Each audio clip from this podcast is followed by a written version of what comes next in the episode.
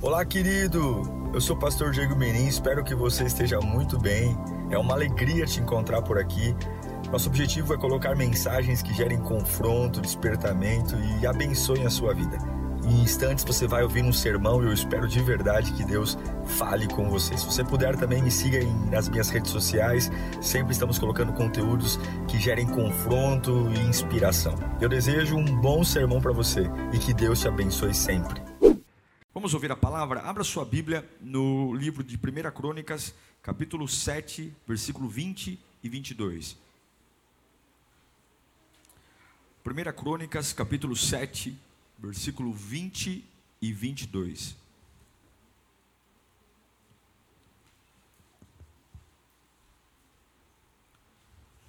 Estes foram.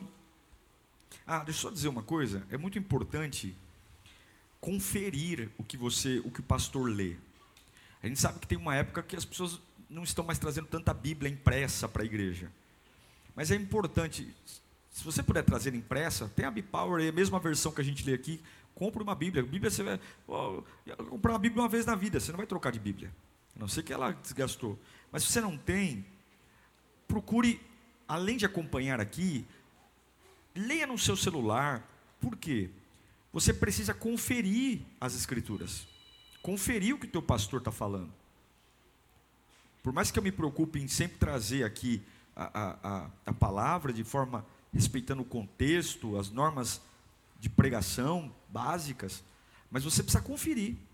Então, leia na tua palavra, leia na Bíblia, abra lá, até para você também ter intimidade com o texto bíblico. Tudo bem? Então vamos lá. 1 Crônicas 7, 20 diz assim: esses foram os descendentes de Efraim. Sutela, que foi o pai de Bered, pai de Taite, pai de Eleada, que foi o pai de Tate, pai de Zabade e pai de Sutela. Pode colocar esse nome aí nos seus filhos. Ezer e Eleade, filhos de Efraim, foram mortos por homens da cidade de Gate, quando tentavam roubar os rebanhos deles. Efraim chorou muitos dias por eles, e seus parentes vieram. Efraim chorou muitos dias por eles, e seus parentes vieram consolá-lo. Pai bendito, é a tua palavra é a tua casa, é o teu povo. Com toda submissão, devoção e temor, nós imploramos pela tua voz, nós imploramos pela tua descida aqui, imploramos pela tua plena manifestação. Oh Deus, homens caem pela tua voz, a tua voz é sublime, meu Deus. E eu sei que tem gente que veio aqui sedento por ouvir tua voz, Pai. Pessoas que estão vivendo tudo ou nada, vivendo fases de decisões, dúvidas, e como é bom a clareza que a tua voz nos traz. Como é bom, Senhor, a segurança, a força, as palavras certas. Tira a névoa que perdura nos nossos pensamentos e nos traz vida e é a vida que o Senhor prometeu, vida em abundância. Fala conosco, Senhor, em nome de Jesus. Amém. Na sexta-feira eu estava lendo esse texto. E eu amo a Bíblia porque algumas coisas nos chamam a atenção de um jeito que em outra leitura não chamou. Já tinha estudado sobre a vida de Efraim algumas vezes, mas eu nunca tinha parado para ler esse texto com cuidado, que li desta vez. Efraim foi um homem muito importante na história da construção da nação de Israel. Efraim foi um homem é, que nasceu num tempo de glória, filho de José, segundo filho de José, que você conhece muito bem, filho de Jacó, que foi vendido como escravo pelos irmãos e se tornou governador do Egito. Efraim nasceu num tempo de prosperidade, num tempo de bênçãos. Efraim foi tão honrado que ele e seu irmão Manassés deram nome a duas das doze tribos de Israel. O avô Jacó, antes de morrer, cada filho de Jacó teve direito a uma tribo. Os de José não, cada um levou uma. E Efraim foi tão abençoado que quando José, já na velhice de Jacó, levou os dois filhos para o avô abençoar, ele colocou Manassés do lado direito e Efraim do lado esquerdo, para que fosse abençoado. Mas Jacó levou as, a mão direita, que era a mão da bênção, para o lado esquerdo, para abençoar Efraim. Era costume que o filho mais velho fosse abençoado. Mais velho era Manassés. Mas Jacó preferiu abençoar Efraim. Efraim foi um homem tão especial que é da descendência dele que veio um homem que você conhece, Josué. Já ouviu falar de Josué? O sucessor de Moisés, o homem que deu as 14 voltas em volta de Jericó, foram sete dias, e no sete dia, sétimo dia, sete voltas. Foi da descendência da tribo de Efraim que vieram personagens tão importantes, a juíza Débora, por exemplo, que nós conhecemos. O primeiro rei, depois que se separou Israel de Judá, Jeroboão, veio da descendência de Efraim. E a grande metáfora, ou seja, a grande alusão dessa divisão entre Israel e Judá foi a tribo de Efraim. Ela foi uma tribo, uma das mais importantes. Mas esse texto mostra que, mesmo um homem que nasceu em glória, o nome Efraim significa, quando José o, o batizou, né? E a gente vai ver o batismo é, é, de, de Efraim em Gênesis, capítulo. Deixa eu olhar, achar aqui, eu anotei aqui, deixa eu ver onde é que está. Gênesis 41, versículo 52. Ao segundo filho, José chamou de. Qual é o nome dele? Efraim. E o que significa? Deus me fez prosperar na terra onde tenho. O oh, que nome, hein? Você é porção dobrada. Porque a terra que humilhou o pai de Efraim, que foi o Egito, agora Deus o colocou. Mas o que me chamou nesse texto a atenção não foi nada disso. Não foi a glória de Efraim que a gente conhece. Foi que houve um capítulo da vida dele que ele perdeu dois filhos. E o meu texto bíblico e o seu diz que ele chorou muito.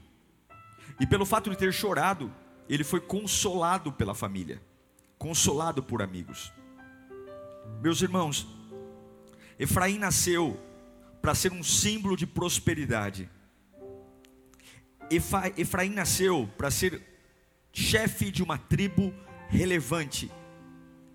Efraim nasceu com um propósito para ser expandir o reino de Deus. Mas isso não impediu uma estação de choro.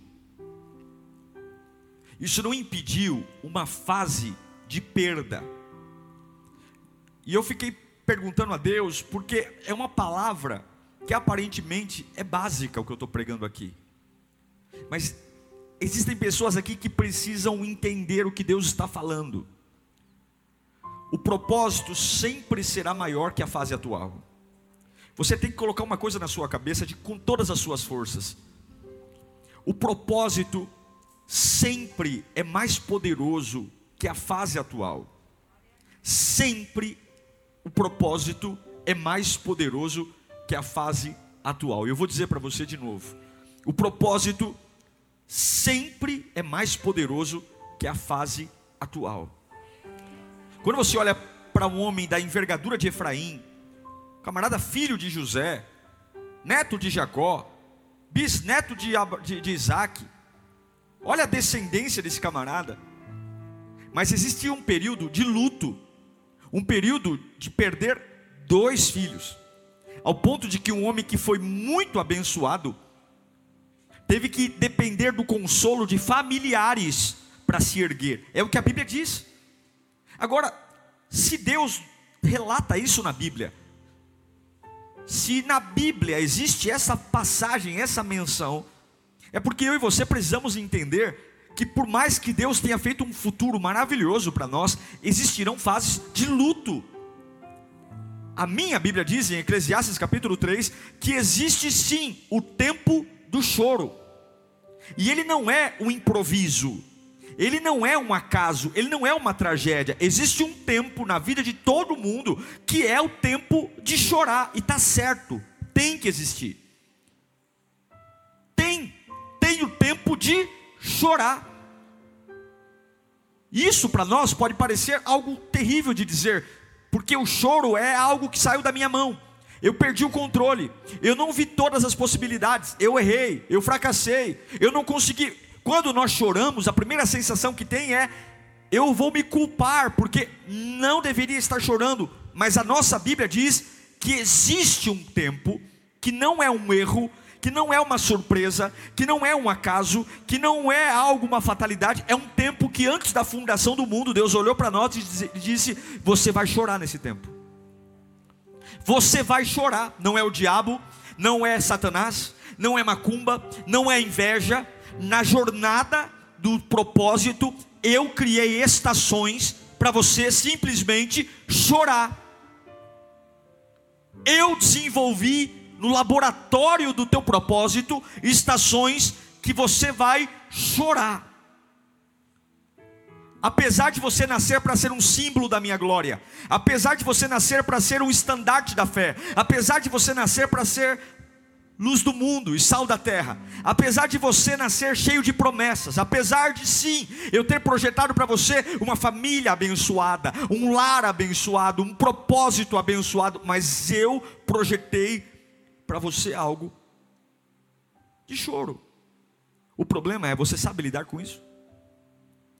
Chorar é externar dor, é deixar evidente aquilo que está acontecendo dentro de nós.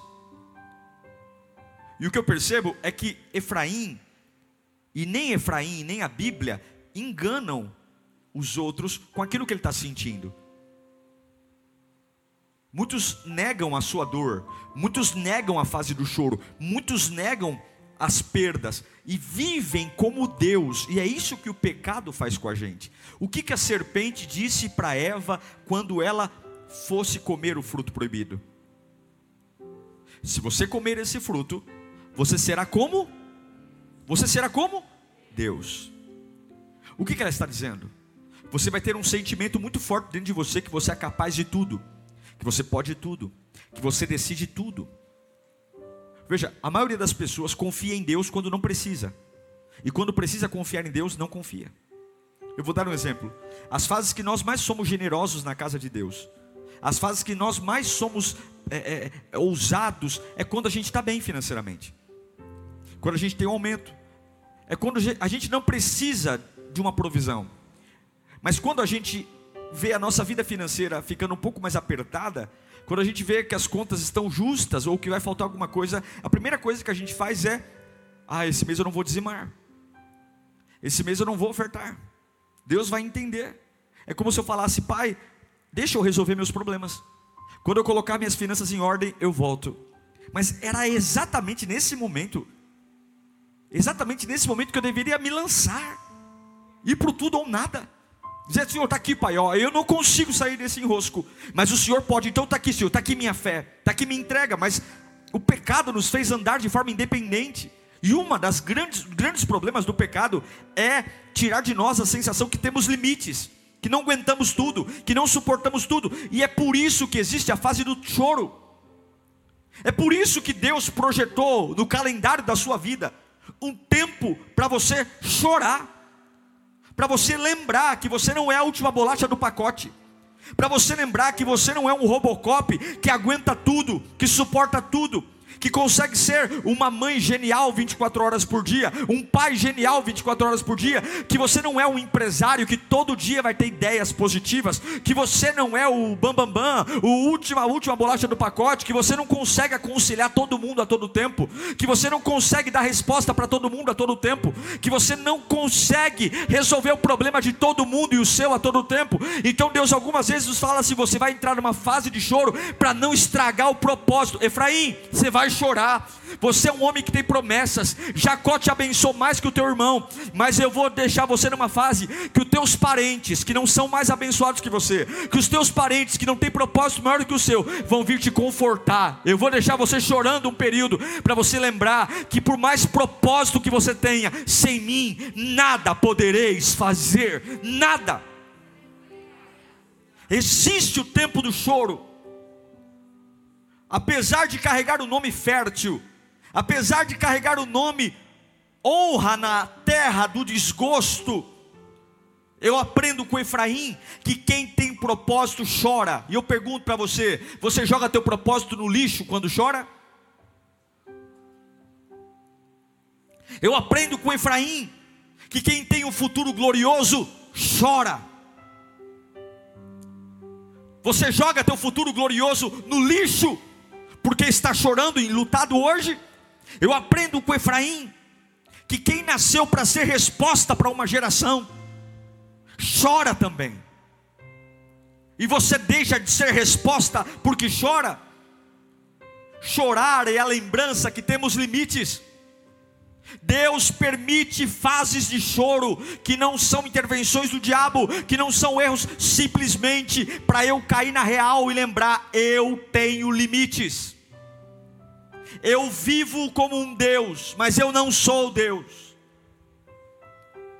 O choro nos lembra quem Deus é, e ao longo da história da humanidade, todos os homens usados por Deus, mulheres usadas por Deus, choraram, irmãos. O próprio Cristo chorou, porque não é um desabafo, não é uma agonia, o choro é o reconhecimento perante Deus da nossa limitação e da nossa impotência. Quando Efraim está diante do caixão dos seus dois filhos, ele é lembrado que por mais unção que ele tenha, por mais futuro glorioso que ele tenha, por mais que Deus vai usá-lo, por mais que o nome dele vai ecoar milhares de anos depois, quem decide sobre a vida e a morte é Deus.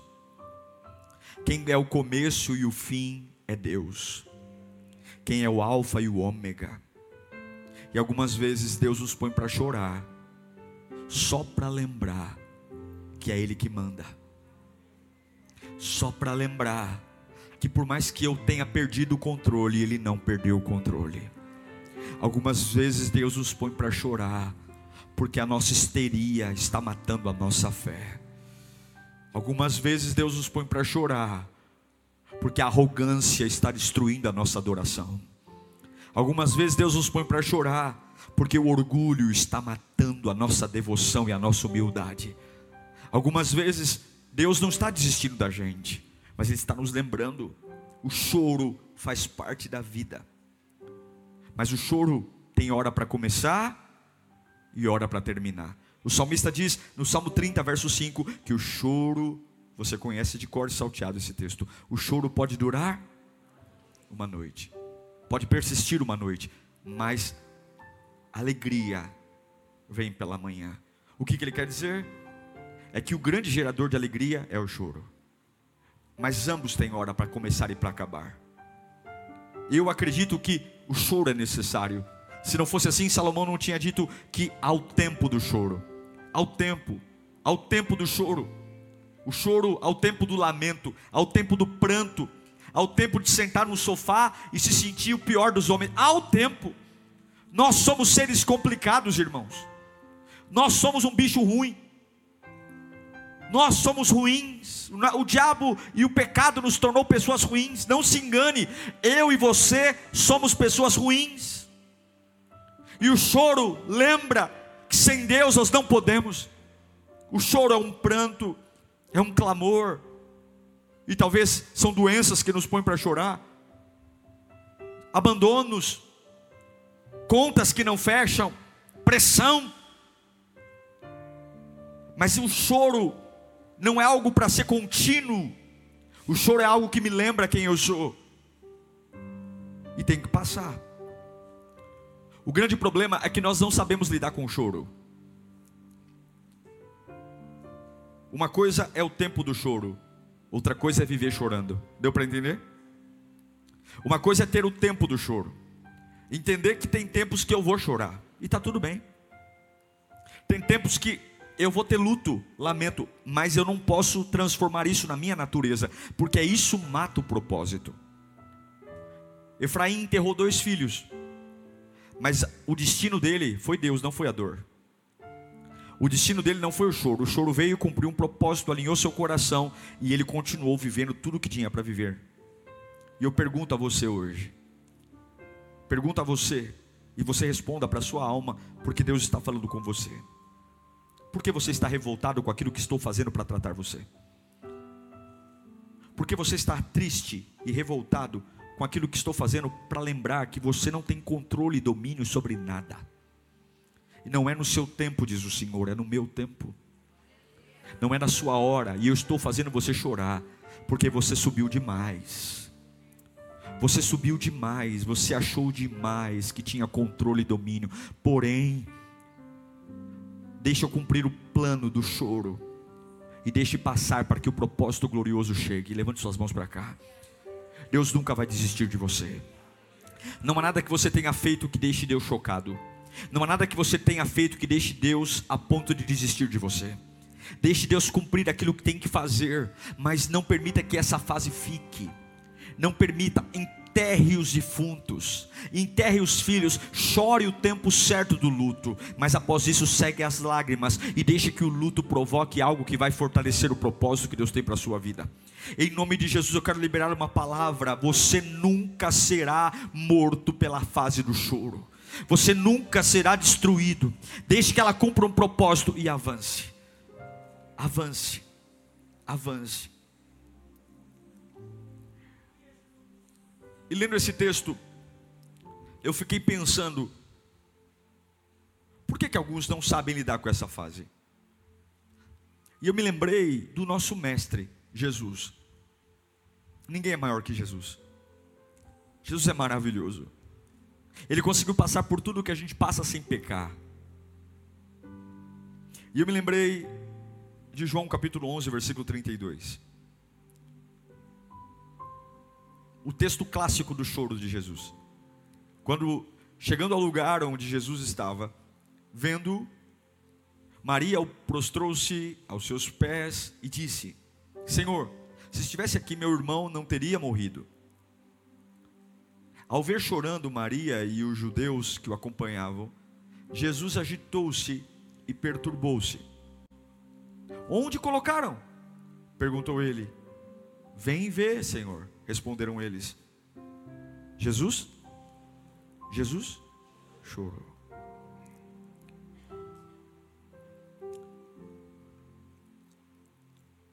Eu já fui em velórios eu já fui em casa de pessoas moribundas. Eu já aconselhei pessoas desenganadas. E uma das coisas que eu percebi é que quem está perto de você no choro faz toda a diferença. Eu já vi pessoas que a dor dela foi aumentada por quem tentou consolar. Já viu gente inconveniente consolando? Hã? A pessoa está chorando. É assim mesmo. Lá em casa já morreu uns cinco. Você vai superar. Ó, oh, nos primeiros dias você não vai ter vontade de levantar da cama. Nos primeiros dias você vai ter vontade de se matar. Mas passa. Passa, passa. Faz o seguinte: assiste Raul Gil. Tem gente que é pior. E não, não quer dizer que essa pessoa está fazendo a maldade. É porque é inconveniente mesmo. E aí você começa a chorar. Por quê? Morreu não, porque você é um chato. Porque você é um peso. Esse texto é clássico. Porque se a fase do choro, gente, presta atenção. Se a minha Bíblia diz que eu vou chorar, eu tenho que saber com quem eu vou chorar então. Se eu não vou passar minha vida sem a estação do choro, é muito importante entender se quem vai chorar comigo realmente pode fazer essa fase ser uma fase que cumpra o propósito, me ajude, ou se é alguém que vai fazer essa fase ficar. E quando Lázaro morre, eu vejo três grupos de choro aqui, no pique, vou conversar com você. O primeiro grupo é o grupo de Maria. Eu e você somos Maria. Fala, somos Maria. Quem é Maria? Maria é a irmã do Lázaro, é a irmã do defunto. Maria é aquela que era amiga de Jesus também. Mas no choro dela, na fase do choro dela, na estação do choro, que não foi capeta, não foi Satanás, Lázaro ficou doente por permissão de Deus. Tudo aquilo ali foi permissão de Deus. Foi a fase do choro. Na fase do choro dela, ficar conosco mesmo, sozinhos, só tem um resultado. Sabe quando você chora e só tem você? Não tem jeito, não tem jeito. Você vai chorar piedosamente, porque algo acabou. Algo acabou. Só vai ter uma coisa na sua cabeça. Você com você mesmo, tudo é o fim. É o fim. Acabou. É uma tragédia. Não tem nada depois disso. Não tem vida, não tem esperança. Acabou o relacionamento. Se só tem você, só você chorando? Acabou. Você não vai encontrar mais ninguém na vida. Aquele traste que te largou era a última bolacha do pacote. Vai ficar pegando migalha. Acabou. Aquela empresa que te mandou embora agora. Se só tem você no choro, você e você, tudo que morre é final. Acabou. Não tem nada depois dele. Nem uma página. É assim que Maria estava. Lázaro morreu, acabou. Não tem nada, meu irmão morreu, é uma tragédia, você está atrasado, acabou, não tem vida, não tem esperança. E quando eu estou sozinho no meu choro, além de achar que acabou, o segundo sentimento é decepcionado. Ela está decepcionada com Jesus, tá ou não está? Porque ela mandou o bilhete, ela mandou o WhatsApp para ele. Mandei o WhatsApp, meu irmão está doente. Ele demorou quatro dias para chegar não ficou azulzinho, quer dizer, ficou azulzinho a mensagem do WhatsApp. Ele visualizou e não veio. E ele não foi porque ele não quis. Quando você chora sozinho, e a gente é muito bom para isso, se isolar, quando a gente chora sozinho, a gente acha que não tem mais nada depois, não há vida depois daquilo, não há vida. Quantos, não precisa levantar a mão, mas quantos passaram por isso esse ano? Quantos tiveram uma perda e falaram depois disso não há vida? Depois que isso aconteceu, não há vida. É o que acontece quando eu choro sozinho. E aí me decepciono, como Maria. Jesus não é bom, a fé não é boa. Se ele nos amasse, ele estaria aqui está na igreja. Quantos estão na fase do choro largando a fé? Quantos? Porque Deus serve para tudo, mas chora sozinho. Maria está ali sofrendo e o que, que ela quer? Ela quer rompimento, ela quer separação. Ela não beijou Jesus, ela não abraçou Jesus, ela apontou o dedo para Jesus. E quantos estão apontando o dedo para Jesus? Porque estão chorando sozinhos. Se você começa sozinho, você termina sozinho. Esse é o grupo meu grupo. O primeiro grupo é o grupo de Maria. Sou eu chorando sozinho. Qual outro grupo? Outro grupo são as pessoas. É o povo. É o povo que vem tomar um cafezinho, pegar a bolachinha, a bolachinha de sal do velório, dizer, conta comigo, essa semana eu venho te visitar. Todo velório é assim, né? Todo mundo vai visitar todo mundo, depois ninguém visita ninguém. Ah, eu vou passar na sua casa, eu vou te levar para viajar. Vel... Irmão, não prometa nada quando você está emocionado, é feio. Ninguém vai cumprir nada daquilo. É 1% que cumpre, mas porque a gente está emocionado, a gente fica falando, eu vou fazer, eu vou te levar, nós vamos para os Estados Unidos, nós vamos para Miami, nós vamos viajar, nós vamos para 25 de março. Não, conta comigo, eu vou te visitar todo. Não vai visitar nada, a emoção é igual diarreia, vem forte e passa logo. Tudo aquilo que você está prometendo, você sabe que não vai fazer. Mas o que, que é o que, que é o choro com o povo? É aquela pessoa que chora, mas não pode fazer nada chora. Os judeus estavam ali, Maria, Marta, a gente vai ajudar você. Nossa, a gente vai vir aqui. Olha, quando quebrar alguma coisa, sei que era Lázaro que trocava a resistência do chuveiro, mas deixa com a gente. Quando o chuveiro queimar, a gente vai trocar a resistência para você. Eu sei que é difícil, era o único homem da casa. A gente vai fazer uma escala aqui para não deixar vocês desamparadas. Mas de fato, nenhuma boa intenção pode resolver o problema. Não pode. Eles querem ajudar, mas são limitados. Irmãos, chorar com as pessoas é importante, mas a gente tem que entender que nem todo mundo pode nos ajudar. O choro de alguém que queria mudar uma situação, todos estavam lá querendo ajudar, amenizar a dor, amenizar, e eu sei que a gente luta por isso, e, e de verdade eu não quero menosprezar os aconselhamentos humanos, ao contrário, quem consolou Efraim foram os familiares dele, mas estou dizendo a você, que a única capacidade de você superar e enfrentar a fase de choro, não é você sendo Maria, não é você com a multidão que tem toda a boa intenção, mas não pode mudar nada, que tem toda a força de vontade para te ajudar, mas não consegue ajudar em nada. É o terceiro grupo, é o choro de Jesus.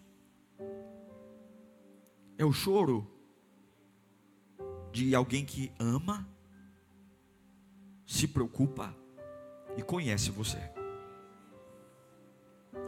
Quando ele olha para Maria, ele não chora porque Lázaro está morto. Ele sabia que Lázaro ia ressuscitar. Ele chora porque ele vê a dor no coração daquelas duas mulheres. E é impossível ele olhar para o que está acontecendo dentro de mim e não se compadecer. Eu sei que tem muitos aqui dizendo, pastor, ninguém entende o que eu estou passando. Você está chorando no lugar errado. Você está chorando com a presença errada. Você está chorando no, no cantinho errado. Você está chorando no grupo errado. Porque a minha Bíblia registra: Jesus chorou. Ele chorou porque Maria estava chorando.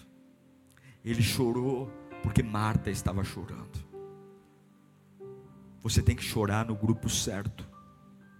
Você já imaginou lágrimas rolando no rosto de Jesus? Meu irmão, isso é lindo. Ele é o dono de tudo.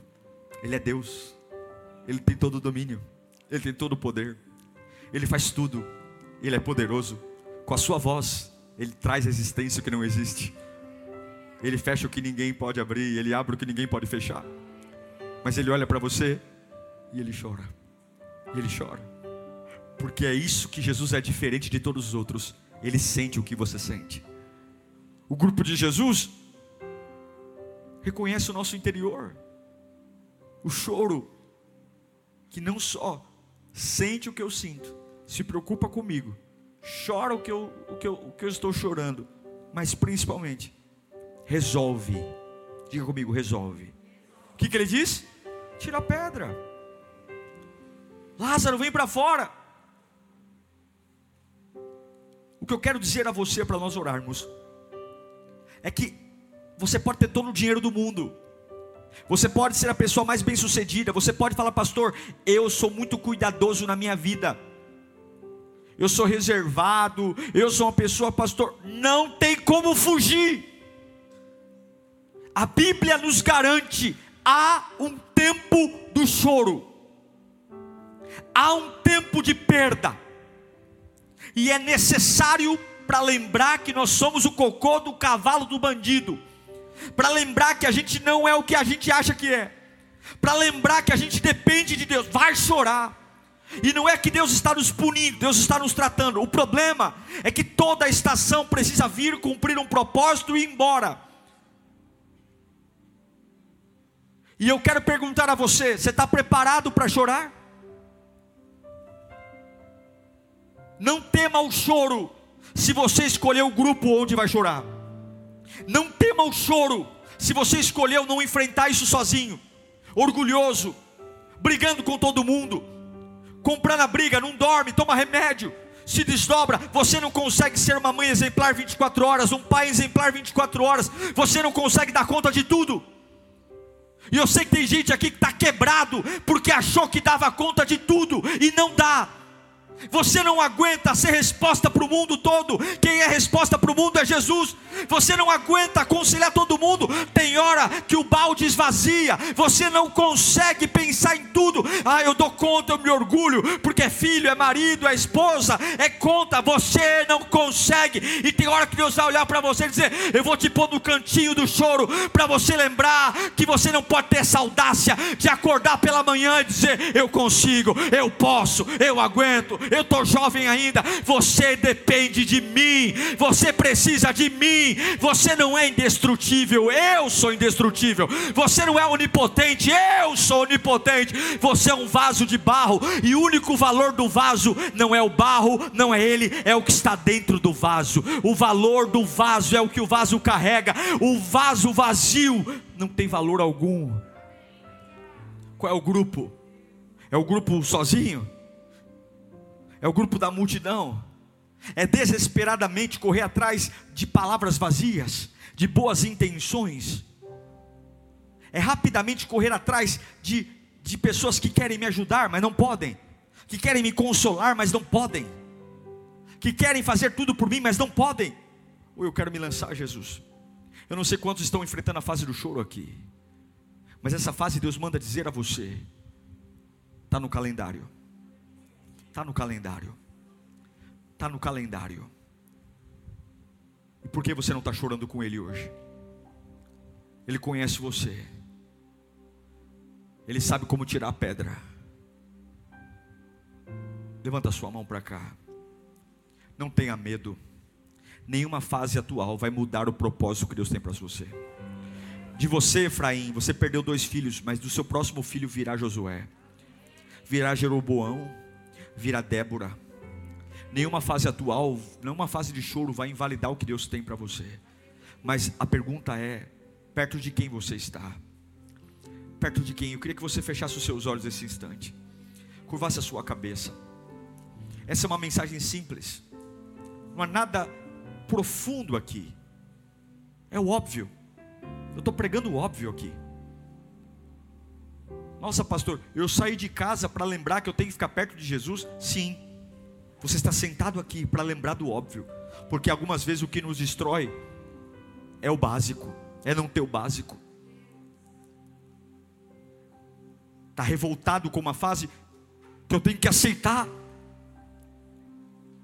Há tempo de choro, há tempo das coisas não darem certo.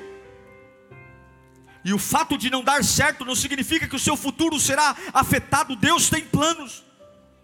Você é Efraim.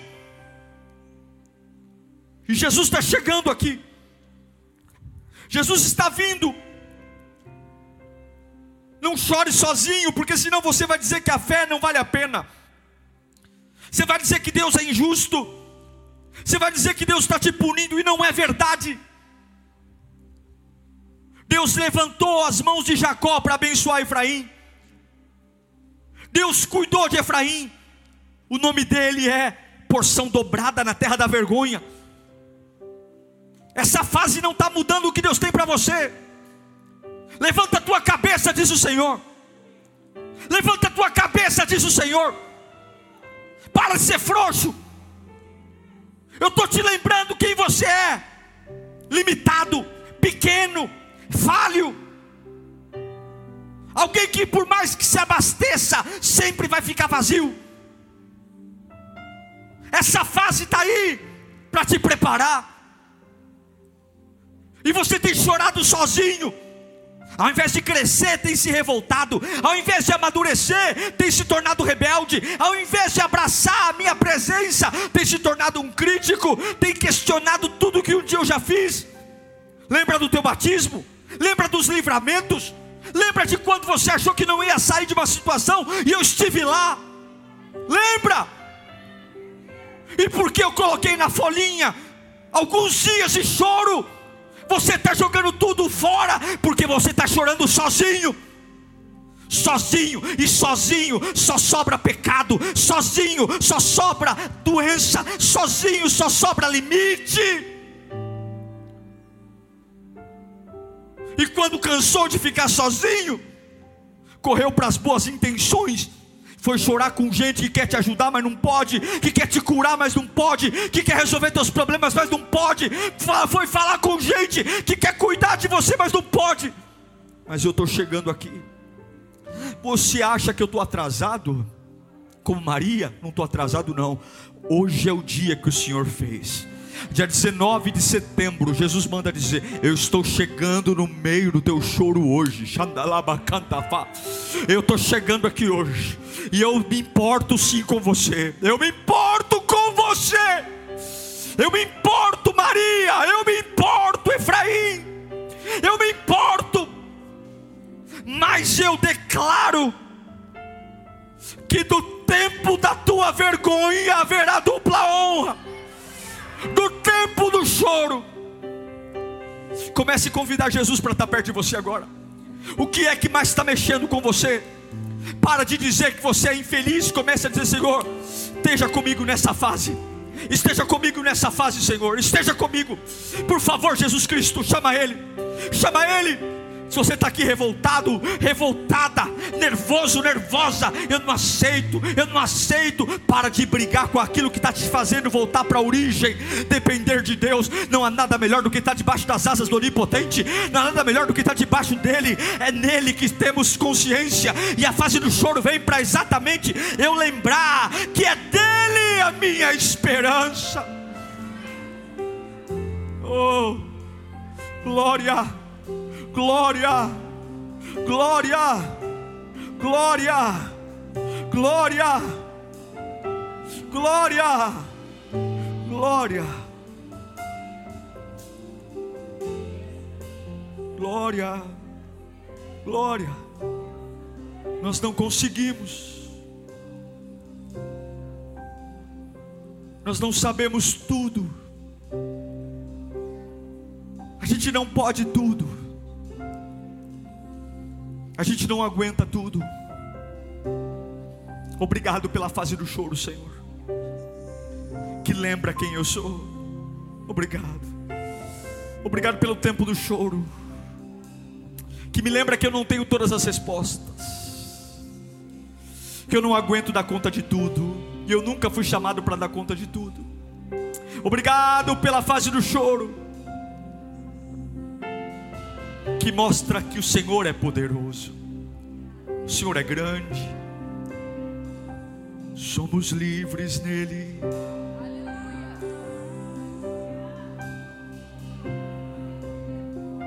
Restaurados nele, transformados, abastecidos nele, Ele é a fonte, Ele é a paz. Ele é a vida, Ele é tudo. Deus manda dizer para você: você ficou surpreso, mas ficou porque quis. Tudo estava no plano, Deus diz. Tudo isso está no plano. Feche os olhos. Deus manda te dizer: você ficou assustado, mas Ele continua sentadinho, porque tudo isso está no plano. Tudo isso está no plano. Não lute contra isso, abrace-me diante disso. Deus manda te dizer: não lute contra isso, lutar contra isso vai te fazer ficar 40 anos andando num deserto. Mas me abrace no meio de tudo isso.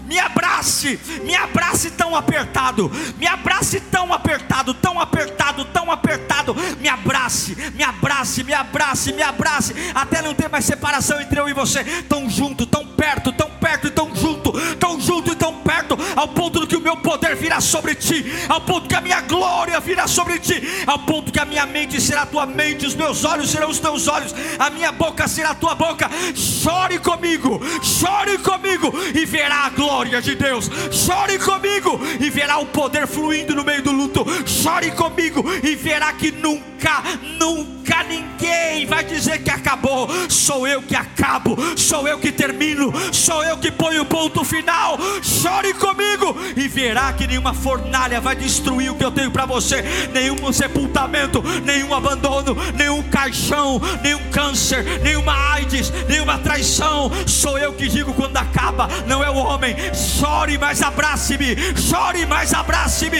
Chore, mas abrace-me, porque eu sou eu. Eu sou Deus após esse choro. Eu